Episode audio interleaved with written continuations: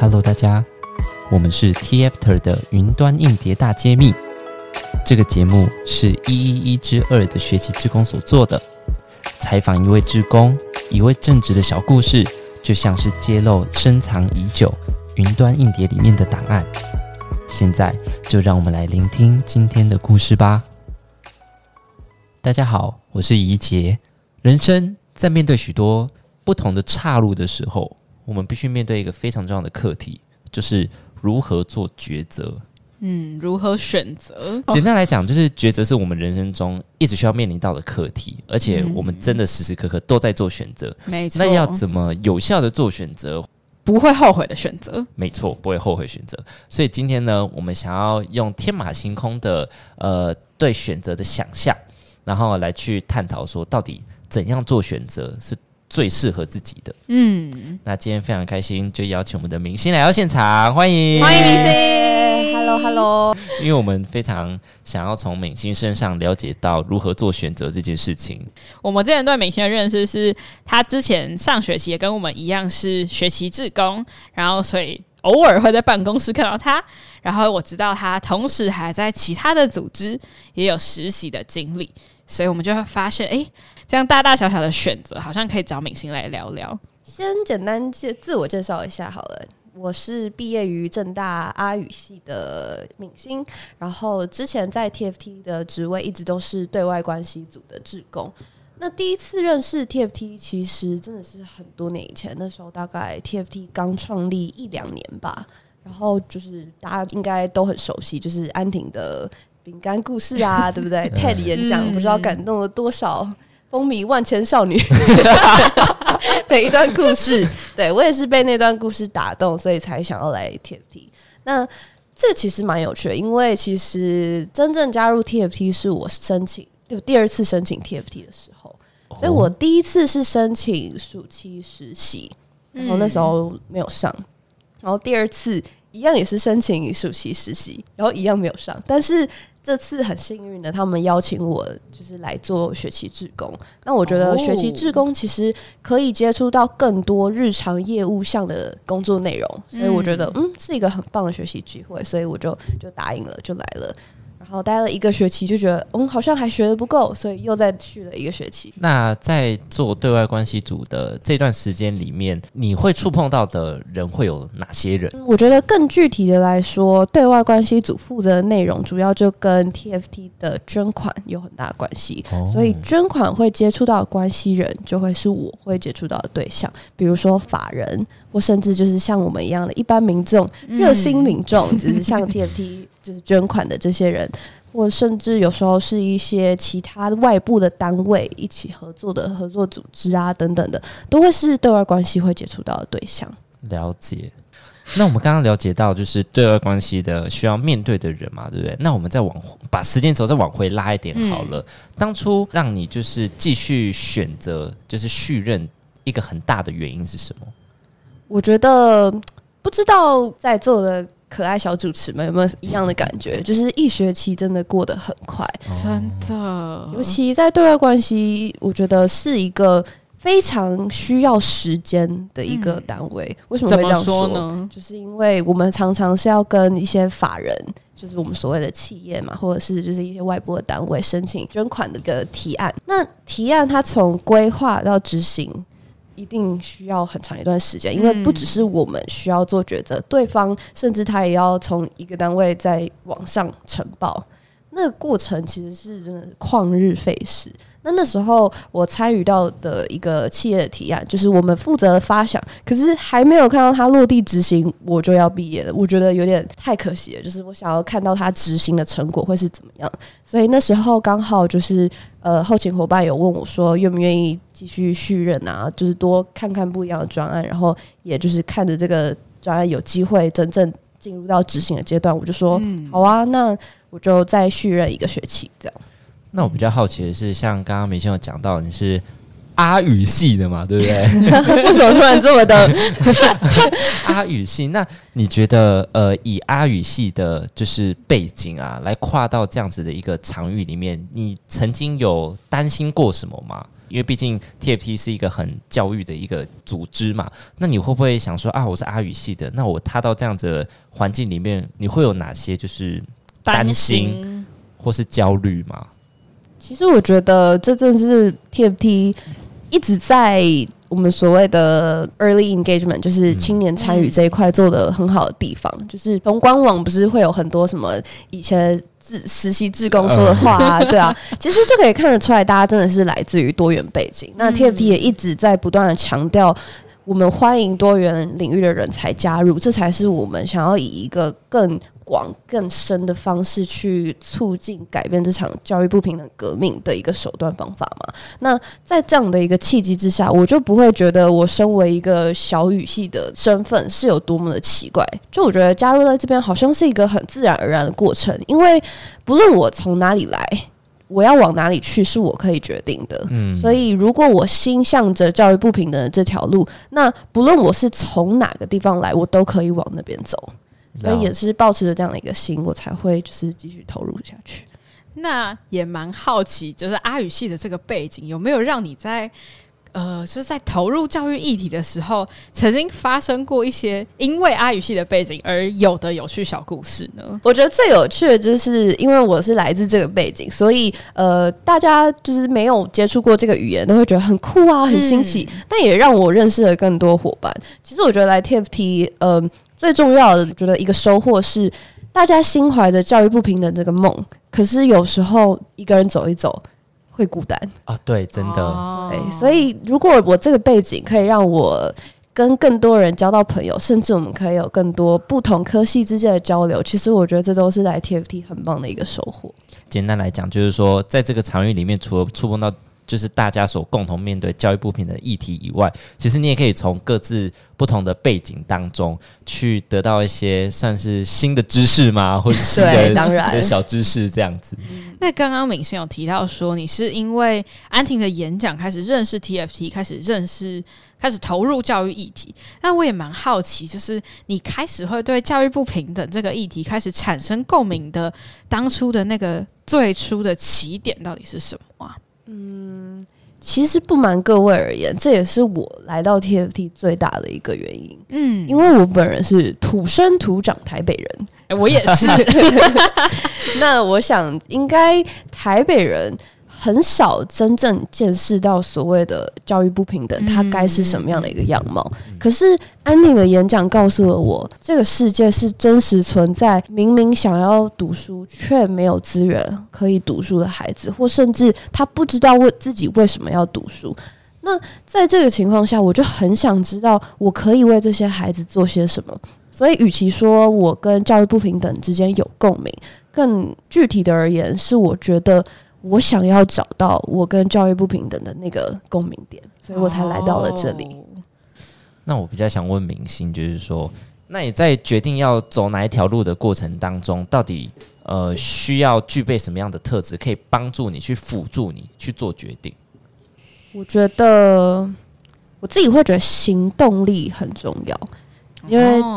哦现在社会很多人都说，我有选择障碍，我做不了选择，我做不了决定。没错。可是很多人其实他们只是缺乏那个行动力，去想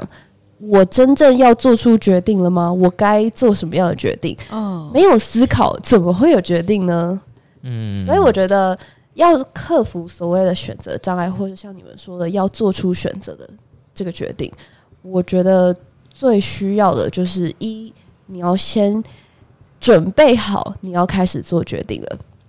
比如说，我们现在最想说人生三大问，就是早餐吃什么，午餐吃什么，晚餐吃什么？对。那其实有时候有些人就是，哎、欸，早餐吃什么？哎、欸，午餐要吃什么？他没有在想啊，他就永远只是在把问题丢出来而已。对，你把问题问出来，不等于你准备好接受回答，嗯、也不等于你准你在思考。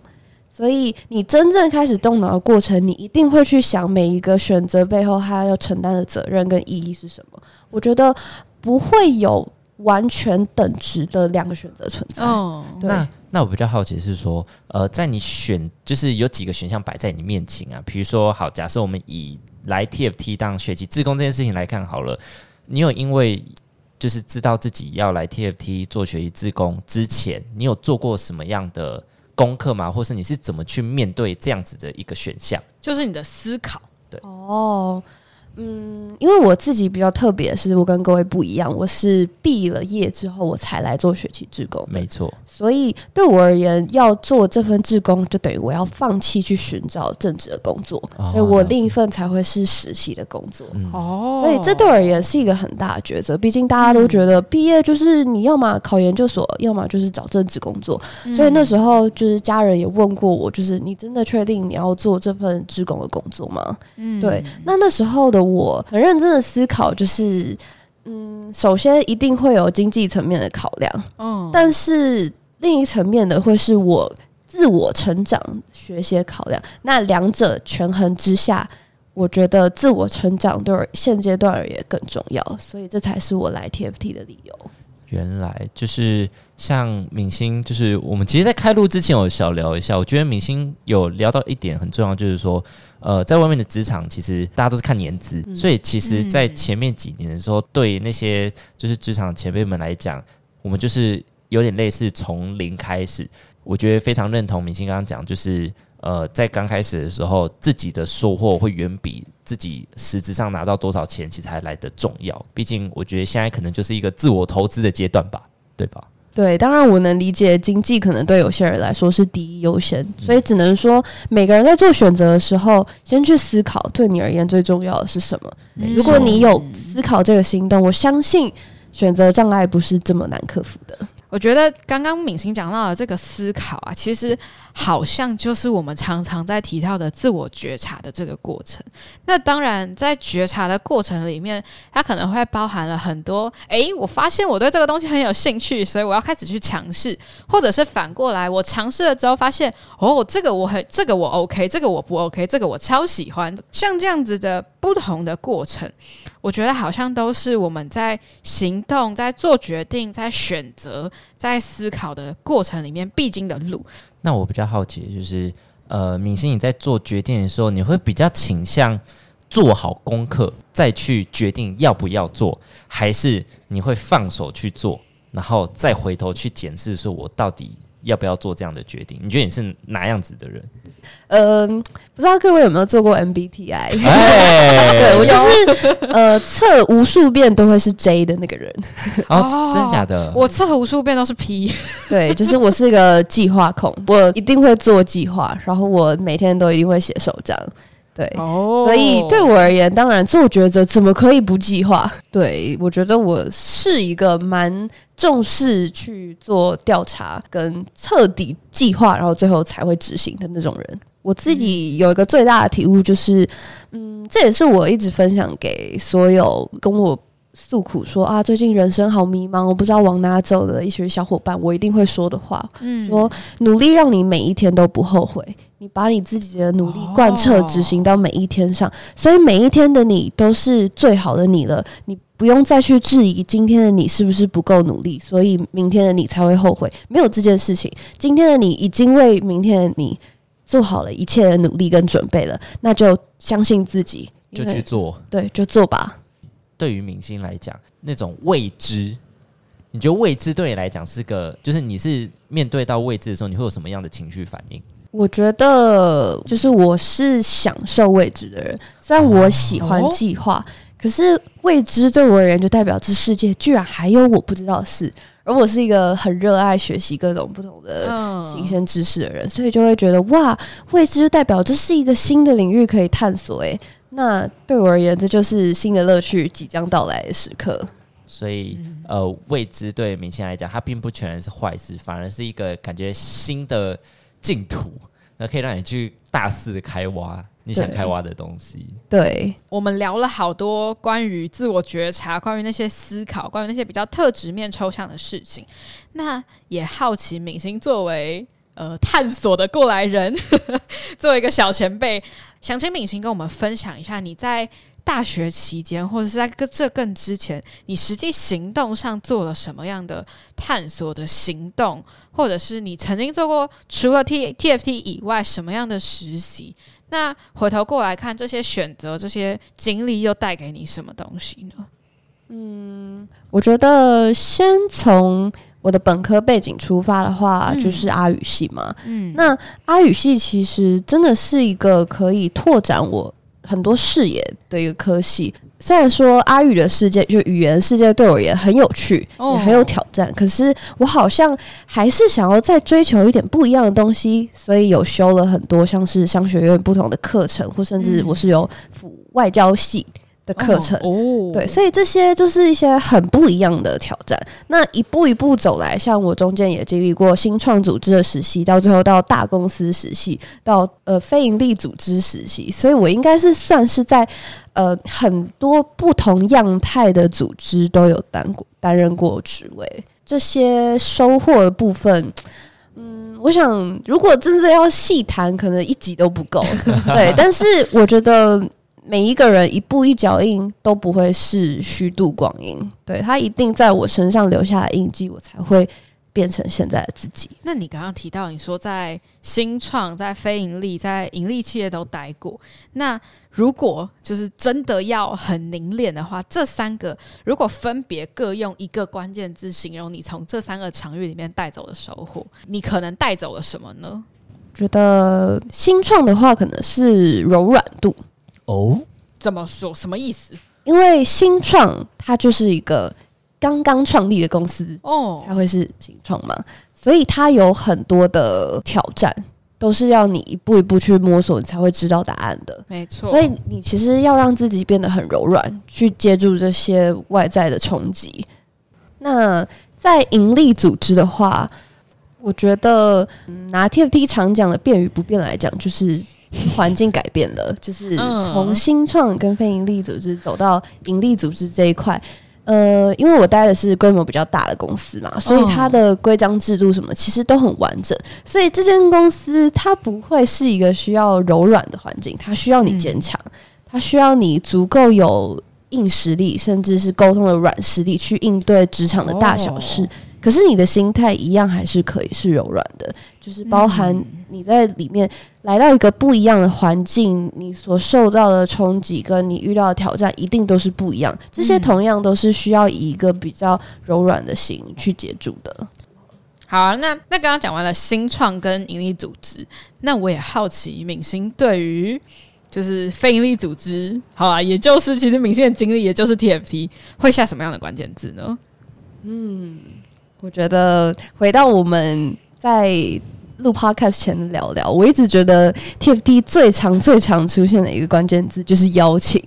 但这个关键字其实是有一个脉络，也有很多有趣的小故事可以分享给大家听。嗯、我觉得“邀请”这个词其实对外而言，可以说是邀请社会大众跟我们一起关注这个。呃，不简单的社会问题，也就是我们一直谈的教育不平等。没错，对。那对内的话，其实也是一样的。如果大家有了解 TFT 的核心价值，其实会发现我们很重视所谓的信任与尊重、正直与善良。所以我们很希望伙伴之间都是一个呃，大家是互相尊重、包容的态度去互相进行交流嘛。嗯、所以我们常常会听到伙伴说：“哎。”所以邀请大家花五分钟的时间，跟我们一起去思考一下这个问题该怎么解决，或是邀请大家就是先准备个五分钟什么的，就是邀请在我们在志工的呃每一次培训的行前会，就会在信的最开头，对，邀请大家花五分钟的时间阅读，没错，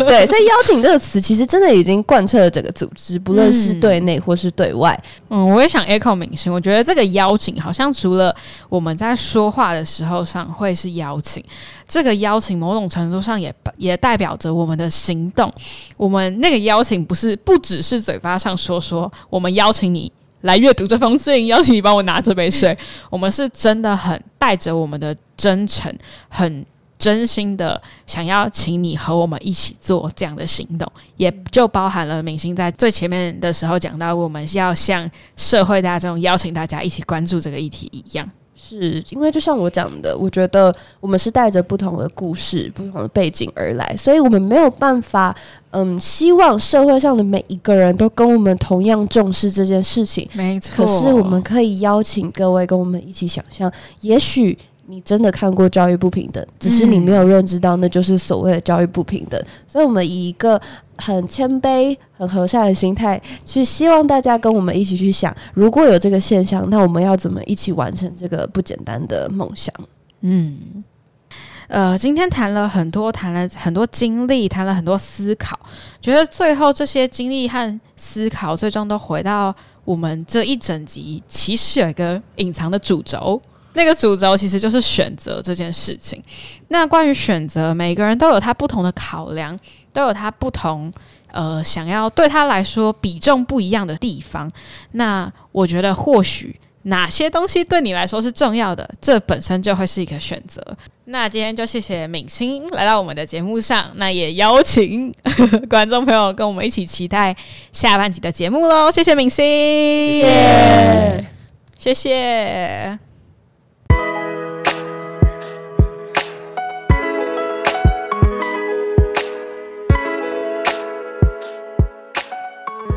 Hello，我是运安。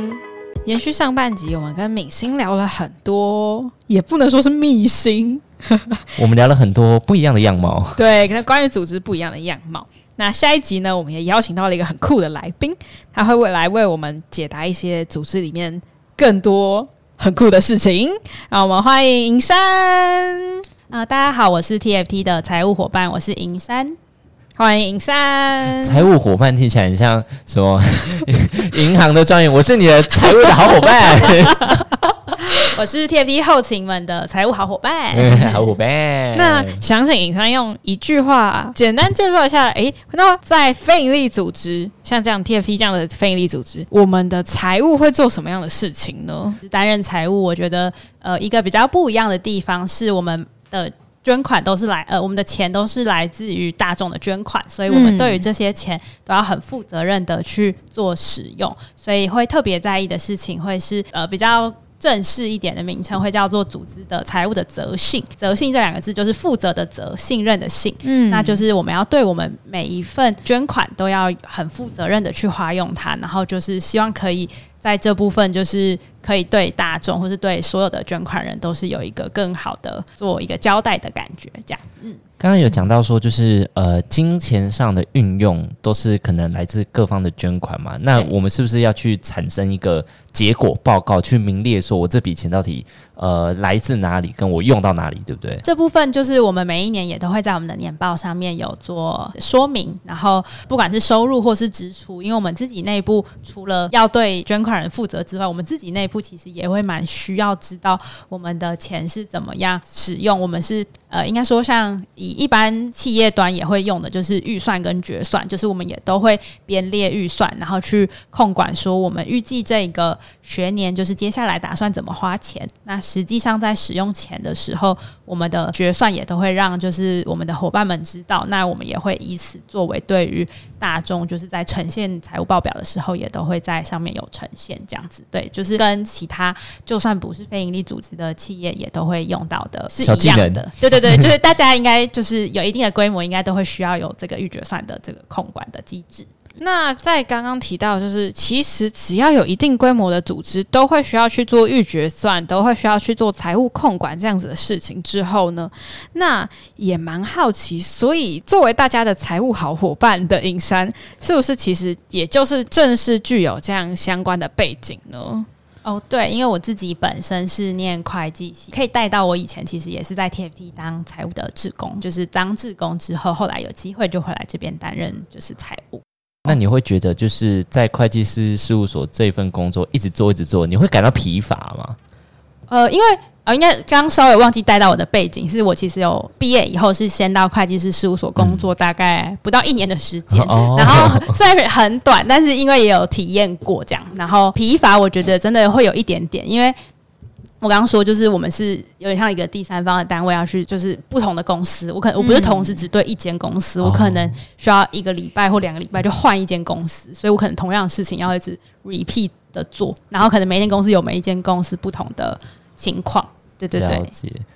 哦，那这样。我想把我们刚刚在上半部打包的好奇带过来。志工提出了他的好奇，就是他想了解的是说，因为是在财务的这个位置上嘛，对不对？嗯、那先不管企业的财务管能力，对于自己的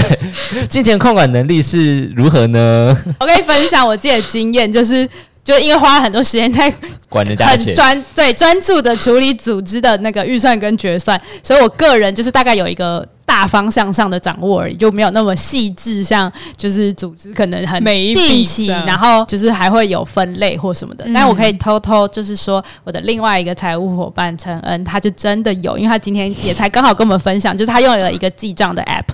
今天是刚好月底，然后他们 他他发现他有一笔账记错了，他以为他餐费其实很不够用，但其实因为有一笔一千八记错了，然后所以他今天突然变得自己在餐费上很富有，他就请我们吃冰棒，哇！就是我们还意外赚到了，就是因为他的记录就是小疏失，但是让我们意外赚到一支冰棒，没错。那我们刚才有了解到说会计师这份工作的。呃，日常样貌跟他大概会负责到的一些范围，但我比较好奇是说，呃，毕竟现在人在 TFT 嘛，那我们还是得谈到一下说，进到 TFT 他的动机是为何来到 TFT 呢？对，为什么从上一份是会计师事务所的工作，选择走到体制外呢？而且 TFT 又是一个算教育领域的一个组织，是怎么选择上他的？哦，这个呢，可能要回到就是我大四的时候，不是说有加入 TFT 单财务职工，嗯、然后我那时候其实是一年，就是我在这里整整待了一整年，然后在过程中，我觉得蛮吸引我的一个点是，就是 TFT 大家工作的方式。就不管是伙伴们之间的就是合作方式，可能就是很呃很融洽，就是关系很融洽。然后，但除了就是关系融洽之外，对于事情的呃在意，或者是对于事情的投入，也是都很有热情。而且，就是就算彼此都很忙，但还是会不止专注在事情上，在人身上的关注也会有。然后，这个是那时候虽然我只是一个志工，但是我其实进办的时间不多，但也都可以，不管是。感受到后勤对于志工伙伴的关心，或者是后勤们之间的支持，那是我那时候印象很深刻的。那除了这个点之外，有另外一个是我自己比较个人的当时的想法，比较是因为我蛮希望我自己的工作可以有一个意义。对，然后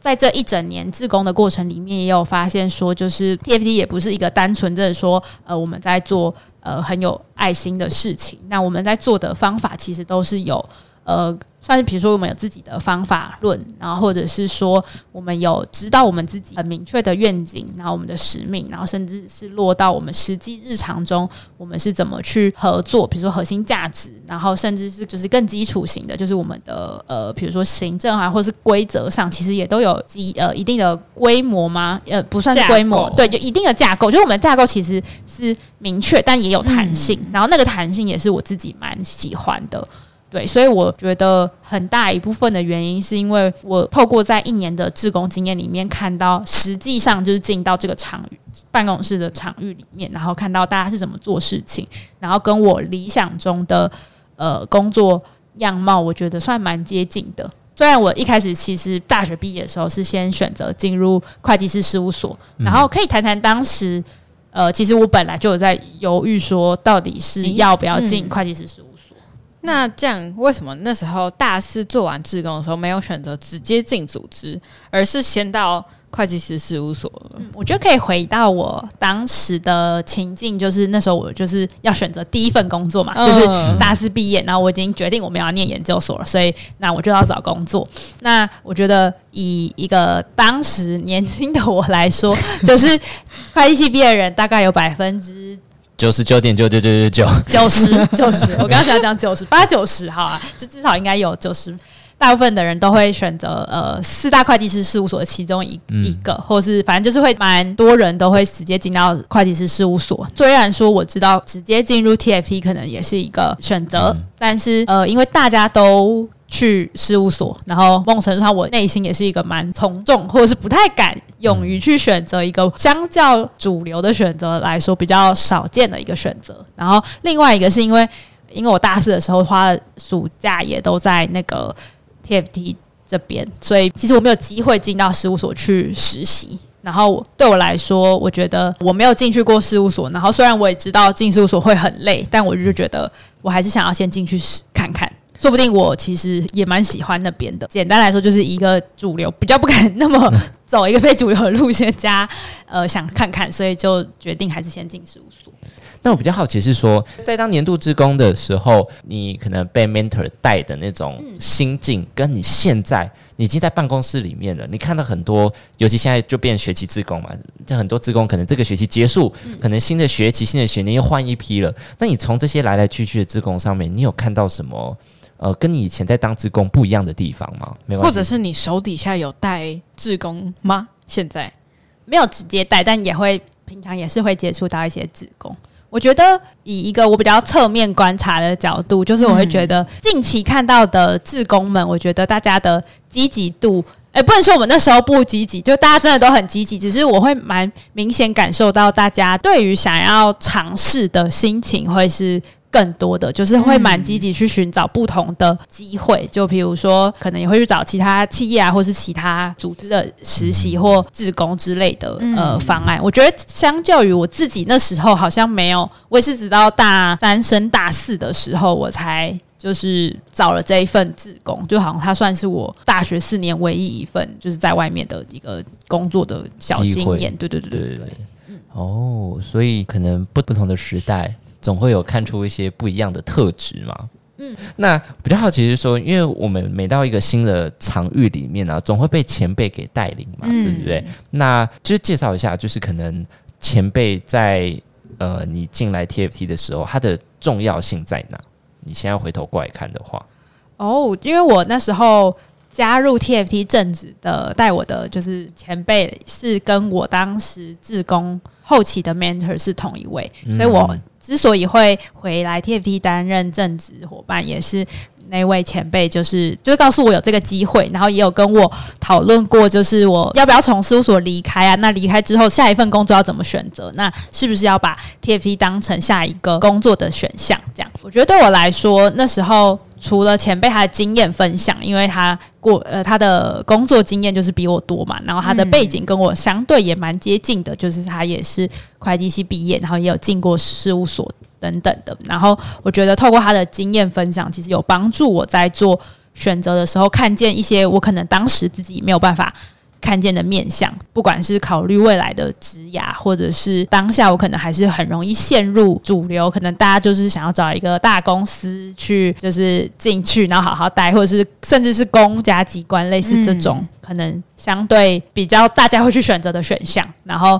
当时其实我也曾经迷惘过，然后就是很感谢前辈那时候有他的经验分享，然后包含在志工时期的看见，其实也是很真实。我那时候也蛮向往，就是如果有机会可以回来 TFT 工作，然后真的跟伙伴们就是。可以用呃全职的身份加入，所以后来就选择进到 TFT。那进到 TFT 之后，前辈的重要性就在于，虽然我其实当过志工，所以好像知道了一些就是财务的基本的流程啊，或者是好像有一些了解，但实际上要转换身份。变成一个正职伙伴，其实还是会有需要蛮多适应的。因为我中间就是有离开过一段时间嘛，所以跟其他呃全组织的伙伴可能也没有那么熟悉。然后光是要适应这个文化，就是跟事务所其实蛮不一样的。因为事务所的阶层其实是明显的，然后你要合作的对象其实也就主要会是你自己 team 里面的人，所以其实不多。所以你只要清楚知道自己要做什么就，就就相对单纯。但是进到 TFT，因为大家算是比较扁平化的感觉，所以你可能要对到全组织的所有伙伴，不管是制度要公告啊，或者是大家要进行，就是因为所有人可能都遇到财务流程的问题，嗯、所以我可能就要。为大家做解答。那这时候前辈的经验分享，就是他是怎么样去做这件事情的，或者是包含我自己要去适应，诶，财呃 TFT 财务到底是怎么运作，然后可能跟我过去不一定有经验，因为在事务所的工作的内容其实还是有一段落差，对，所以我觉得他的经验分享跟那时候的带领会是蛮重要的。可以在你就是呃环境。变换的过程当中，有算是一个引路人的引路的特性出现就对了。对，就是一个很重要的引路人。嗯，我觉得好像除了环境变换的那个过程中，其实我们在自工旅程，或者是我相信在就是刚刚银山也有提到，刚在正职刚入职的这段时间，我们都会有一位 mentor 带着我们。那位 mentor 其实也就好像是这一位引路人一样，他会一步一步的带着我们走过这一趟旅程。那我们也都会从中获得些什么吧？就是像也像银山讲的，前辈的经验，或者是他从他的视角看见的那些不一样的东西。那我比较好奇是说啊，就是呃，在财务，应该是说，在一个组织里面，尤其是呃，可能 TFT，我们大家比较表象看到就是教育不平等，我们在倡议一个议题，但是很少人会关心到说，以组织运作层面来看，尤其是金钱这一块、财务这一块，其实是有一群就是跟财务相关的伙伴们在去支撑这一个，但是就是对大家来看，大家比较不容易看得到这一块嘛。嗯，那在疫情底下。尤其你们又身为非常非常后勤的伙伴当中，你有观察到或是看到让你呃印象非常深刻的事情吗？哦，我觉得有一个就是真的印象很深刻的事情，是因为就是疫情的时候停课不停学的时候，其实教育部那边是宣布的很临时的。那时候 TFT 因为我们的服务的学校也都是国小小朋友，那他们。临时要变成线上的上课，那他可能在呃平板载具的部分，其实他们可能没有办法立刻就拥有好的设备，让他们可以进行就是线上的就是线上的学习。所以那时候刚好我们自己内部也在想说，我们在这个情境下可以怎么样帮助就是。呃，小朋友们可以更好的就是接轨这个临时要改成线上上课的这个模式，所以本来我们内部就在想说，我们是不是可以透过就是采购平板电脑这个方式来支持就是学校们的需求，因为我们自己内部的呃流程可能是可以比较敏捷的去因应这件事情的。然后刚好有一个就是蛮幸运的，有一个捐款人，他刚好打电话来问说，诶，在这个。停课不停学这个决定之下，TFT 呃有没有打算做什么事情？那他有没有机会来支持我们？然后我们就刚好正在发想这个方案嘛。那这个捐款人就听到我们这个规划，然后他也蛮认同，然后所以他就找了更多他的朋友来支持这件事情。那让我们后续就真的可以很快速的，就是去采购这个平板电脑，然后直接进厂商送到学校，然后让孩子们就是有机会，就是快速的拿到电脑，不要失学太。太多天或太长的时间，这样子了解。所以看来，其实回过回过头来看，这整个过程，不管是呃选择上的迷惘啊，嗯、到真正踏入 TFT 之后，然后甚至还有看到一些很暖心的事情。那现在回头过来看的话，你觉得选择呃 TFT 这条路，你觉得是对的吗？或是选择 TFT 带给你的意义是什么？呃，我觉得就是像刚刚就是。呃，主持人们有提到的，就是 TFT 算是相对没有那么主流，然后财务又是更后端，所以大家其实很难看见财务在一个非营利组织里面的就是的角色。可能可以是怎么样去支持这个组织的发展？然后我觉得对我来说，这个选择我到目前为止是没有后悔过，而且我实际上担任这份正职已经三年多的时间。就我刚刚没有机会讲到，就是其实我已经在 TFT 三年多，然后我觉得我没有后悔的原因，是因为我知道这份工作虽然它很后端，大家不一定能够看见它，但实际上这个组织在做的事情是我认同的。然后我们其实也真的蛮时时刻刻都有记得，就是我们想要回应的。呃，愿景是什么？我们想要回应的议题是什么？然后以及我们现阶段可能采取的方式是什么？所以对我来说，我觉得这个选择它背后可以带来的价值，或是就我个人而言在意的那个意义感，就是这份工作不只是财务，然后后面还有意义的这个目的。然后而且 TFT 做的事情是我认同的，所以我觉得这就是我所谓就是没有后悔选择，而且也愿意持续选择这样子的。对，嗯，那讲到选择，好像选择的背后其实好像也会提到，就是如果有选择，就一定有选项嘛，就像。我小都会在写选择题。那我们小时候常常被问啊，一公斤的棉花跟一公斤的铁块谁比较重？但最后长大的我们其实都会知道答案，它是一样重的。那我觉得好像也蛮 echo 银山的经历，就是选择会计师事务所或是选择非营利组织这两条路，好像不会说哪一条对哪一条错，只是这都是我们个人的选择。那刚刚银山也讲到，诶，你觉得工作的意义啊，然后伙伴之间相处的方式，整个组织里面工作的模式，都是你觉得在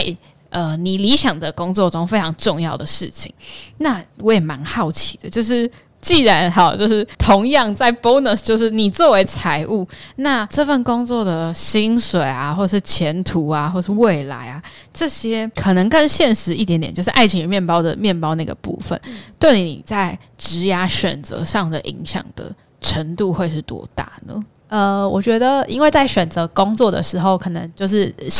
现实面或物质面的考量，的确也是非常重要的一件事情。然后，但对我。个人而言，就是在金钱方面，我自己是觉得有超过一个门槛，就是至少要能够养活自己的这个很就很重要门槛。然后是呃，应该说也可以维持一定的自己想要的生活的样貌。因为在 TFT 可能工作上相对，就比如说地点啊，就是可能相对有弹性。那这个弹性是我想要的。那除此之外，那金钱方面，它也是可以支持我有自己的生活，就不是真的需要。就是整天卖干啊，或者是然后没有自己的 人生，就好像很忙很忙，然后钱可能也没有到很多。但我觉得 TFT 怎么讲，薪资福利上，我觉得算是我自己蛮满意的，就是还已经有到达一个。选择，而不是就真的是纯粹做公益，就大家好像很容易就是会有一种真的纯粹做公益的这个性质。但我觉得 TFP 在这方面算是蛮完善的，所以所有选择最后都会有一些回报，都会有一些收获，而且从中得到的一些意外的旅程，其实是